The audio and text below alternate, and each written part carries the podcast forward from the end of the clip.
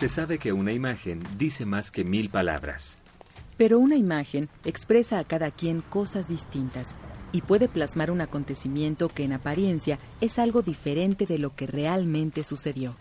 A veces, la propia historia de la fotografía nos dice, esto no es lo que parece.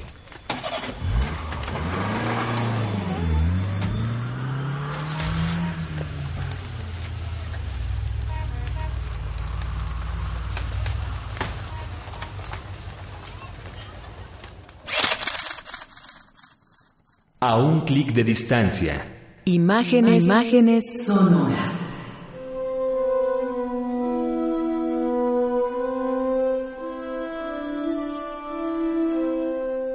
Hay fotografías que provocan controversia y que han sido tomadas en un momento de oportunidad, en donde se conjuntan varios elementos que logran contarnos una historia. Pero a veces, esa historia que creemos existe en la fotografía es en realidad otra. Tal es el caso de una de las imágenes ganadoras del World Press Photo, tomada el 15 de agosto de 2006 por el fotógrafo estadounidense Spencer Platt, quien ha trabajado para Getty Images cubriendo acontecimientos en países como Liberia, Congo, Indonesia, Irak y Líbano, entre otros. Ávido lector de historia y literatura, Spencer Platt ha cubierto guerras como la del Golfo, y ha realizado imágenes memorables de acontecimientos como los del 11 de septiembre en Nueva York. Se trata de un fotoperiodista que además gusta de escribir sus propios reportajes.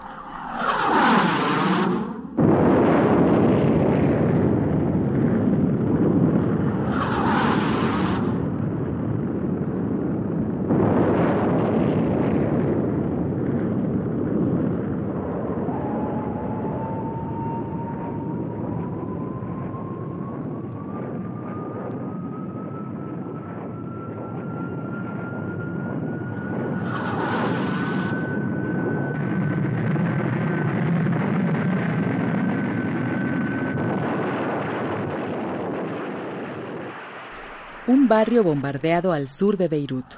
Por casi cinco semanas, los ataques de Israel se habían dirigido a esa parte de la ciudad y hacia las zonas de todo el sur del Líbano en una campaña contra los militantes de Hezbollah.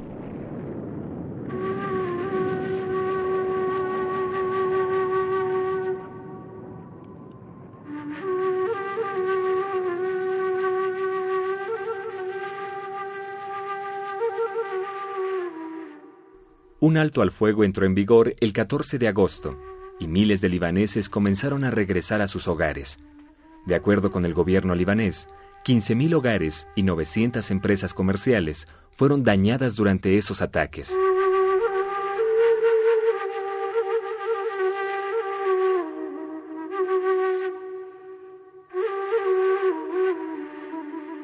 Tomé la foto después de una larga caminata durante toda la mañana entre los escombros. Yo estaba fotografiando a las personas que regresaban a lo que quedaba de sus hogares. Había sido un día difícil debido a la tensión entre los miembros de Hezbollah que controlaban esa área de la ciudad y los medios de comunicación que querían documentar esta historia tan importante. Bueno, Tan solo el día anterior había estado corriendo por esas mismas calles que se encontraban totalmente desiertas debido al bombardeo continuo por parte de Israel. El contraste entre los dos días fue a la vez sorprendente e indicativo de la capacidad de resistencia del pueblo libanés. Ese día, cuando tomé la imagen, recuerdo que al estar capturando la devastación que los ataques habían dejado a su paso, escuché el sonido de un auto que se acercaba. Era un Mini Cooper rojo convertible, ocupado por un grupo de jóvenes, la mayoría mujeres, cuya presencia contrastaba visiblemente con la realidad de lo que allí sucedía.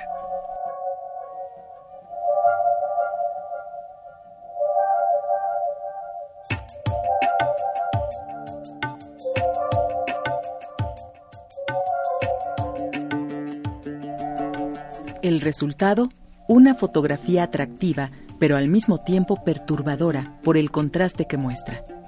Por una parte, las personas preocupadas por la destrucción de sus viviendas.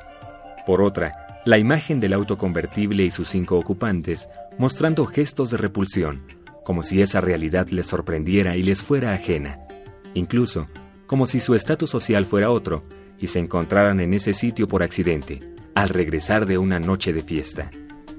Aparentemente, esta imagen resume las profundas contradicciones que existen en el Líbano actual, el glamour y la destrucción. Muchachos ricos dando un paseo para saciar su curiosidad. Spencer Platt tomó esta fotografía un día después del cese al fuego en los suburbios del sur de Beirut, un baluarte de Hezbollah, mientras miles de personas regresaban a las casas que habían abandonado durante los bombardeos israelíes. El pie de foto que acompañaba en un inicio a esta imagen decía, Libaneses de clase acomodada conducen por una calle el 15 de agosto de 2006 para ver un vecindario destruido en el sur de Beirut, Líbano.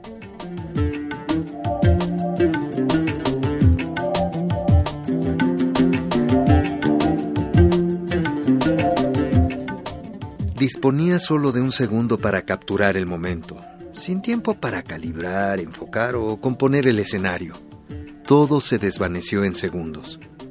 No tenía ni idea de qué había recogido hasta que volví al hotel y en mi habitación vi el material en mi computadora. Una vez analizada la imagen, me di cuenta de lo inusual que era la escena, cuán única y universal en todas sus contradicciones y formas. Una de las reacciones más comunes que recibo de esta imagen es, ¿este es el Líbano? Como que sentimos que hay algo que no encaja bien en la historia. Tal vez es porque estos chicos se parecen demasiado a nosotros en sus coches y la ropa occidental que llevan. No nos parece que sean las víctimas. La imagen no pretende ser en ningún caso una crítica de esta gente no estoy seguro si son gente adinerada. He averiguado que una o dos de las mujeres vivían en el barrio por el que pasaban. Siempre he dejado claro que no conozco a la gente del coche.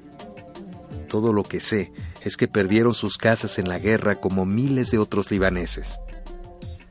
La gente del interior de ese coche tiene su vida, y como cualquiera en el IVA no está es complicada y van más allá de cualquier simple definición.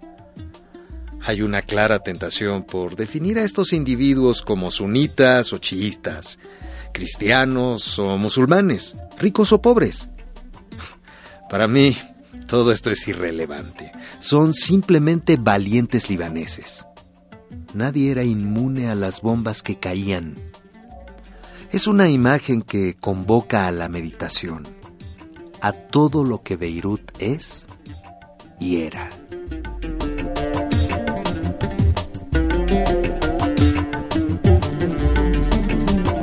Pero en este caso, no todo es lo que parece.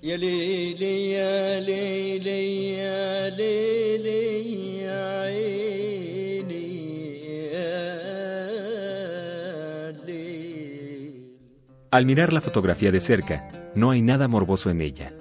Es el retrato del momento en el que el arte se enfrenta al sufrimiento humano sin aislar la tragedia, las ironías de la sobrevivencia y el absurdo que nos viene de golpe a la mente cuando miramos.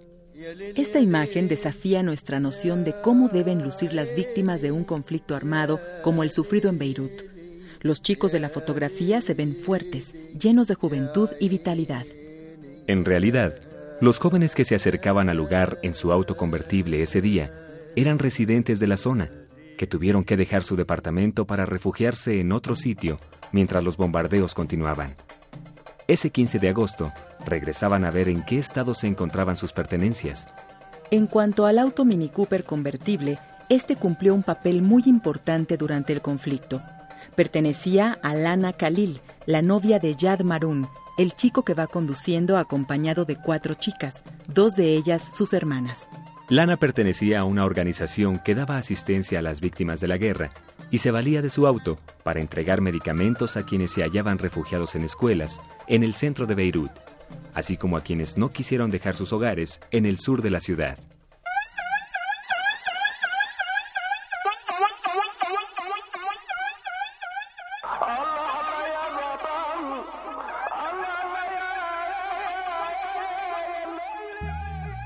En marzo de 2007, la BBC localizó y entrevistó a los jóvenes que iban en el auto ese día. No se encontraban a gusto con la interpretación que se había hecho de la imagen y aclararon que no fue divertido, que esa guerra estuvo llena de sangre y sufrimiento de personas cercanas a ellos. No les parecía que la fotografía de Platt fuera objetiva en lo absoluto, ya que trivializaba lo que ahí había sucedido a través de clichés que en ese caso no se aplicaban.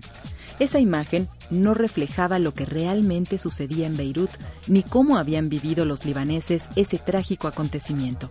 Comentaron también que fue impactante regresar a su vecindario y verlo destruido, bajo un olor insoportable debido al humo que todavía no terminaba de dispersarse por la ausencia de lluvia. Su departamento seguía en pie, pero los edificios de alrededor estaban destruidos.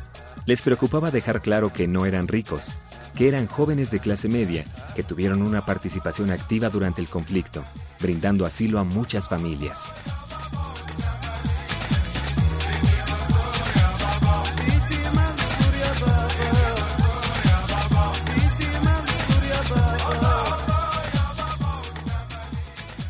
Sin embargo, esta imagen, que dio la vuelta al mundo, parecía ser la exacta yuxtaposición de la destrucción con un mundo en el que la diversión es lo único que cuenta, lo profundo junto a lo superficial, dos realidades que se encuentran por las circunstancias políticas de un país. Un momento, el instante del acontecimiento inmortalizado, que puede interpretarse de diversas maneras. Un contexto que desmiente esa primera impresión, seres humanos que son más que una imagen. La influencia de los estereotipos al momento de interpretar una fotografía, cuya historia va más allá de lo que apreciamos con la vista. El trabajo de un fotógrafo que demostró una vez más que mirar es interpretar.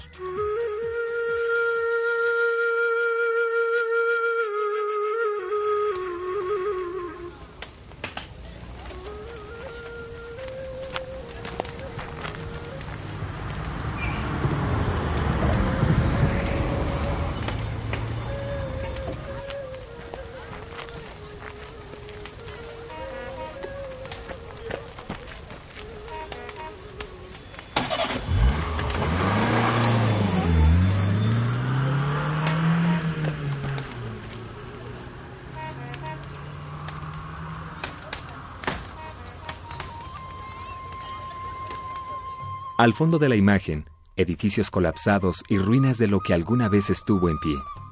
Humo y escombros de lo que fue un lugar en el que habitaban personas. Incluso vemos algunas plantas que han sobrevivido a la destrucción. Una mujer de espaldas con la cabeza cubierta y hombres jóvenes que caminan o se encuentran ahí parados hablando por teléfono. La mitad inferior de la imagen es ocupada por un auto descapotable rojo, que no vemos en su totalidad, y que avanza hacia el lado derecho de la fotografía, conducido por un muchacho de playera azul marino y lentes oscuros. En el asiento del copiloto, una rubia con playera blanca impecable, cabello recogido, arracadas doradas y lentes oscuros, se endereza en el asiento para ver mejor lo que sucede afuera.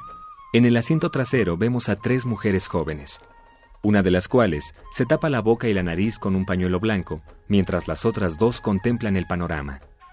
La que está justo atrás del asiento del conductor es tapada casi por completo por la chica del pañuelo. La otra, que va en medio, es la única que no lleva lentes oscuros y saca fotos con su celular mientras su rostro dibuja una mueca de disgusto.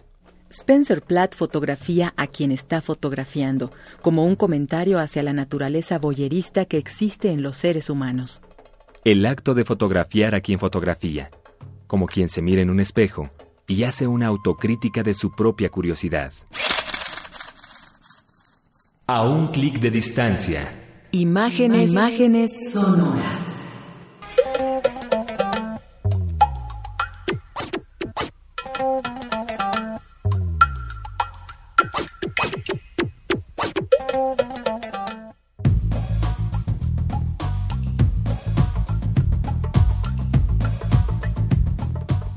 Quieres volver a escuchar este programa y conocer más sobre esta obra y el artista que la realizó, ingresa a www.radioeducacion.edu.mx o escríbenos a nuestro correo electrónico un clic arroba radioeducacion.edu.mx.